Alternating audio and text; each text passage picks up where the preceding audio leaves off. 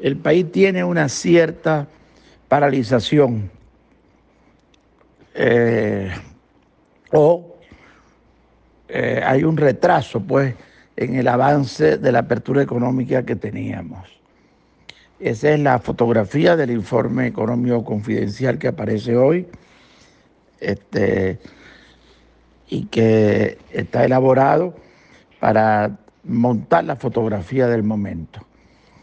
Hay una lentitud en ese crecimiento que se veía durante eh, todo este año, este, derivado de una serie de factores que se analizan en el informe y se revelan como información confidencial.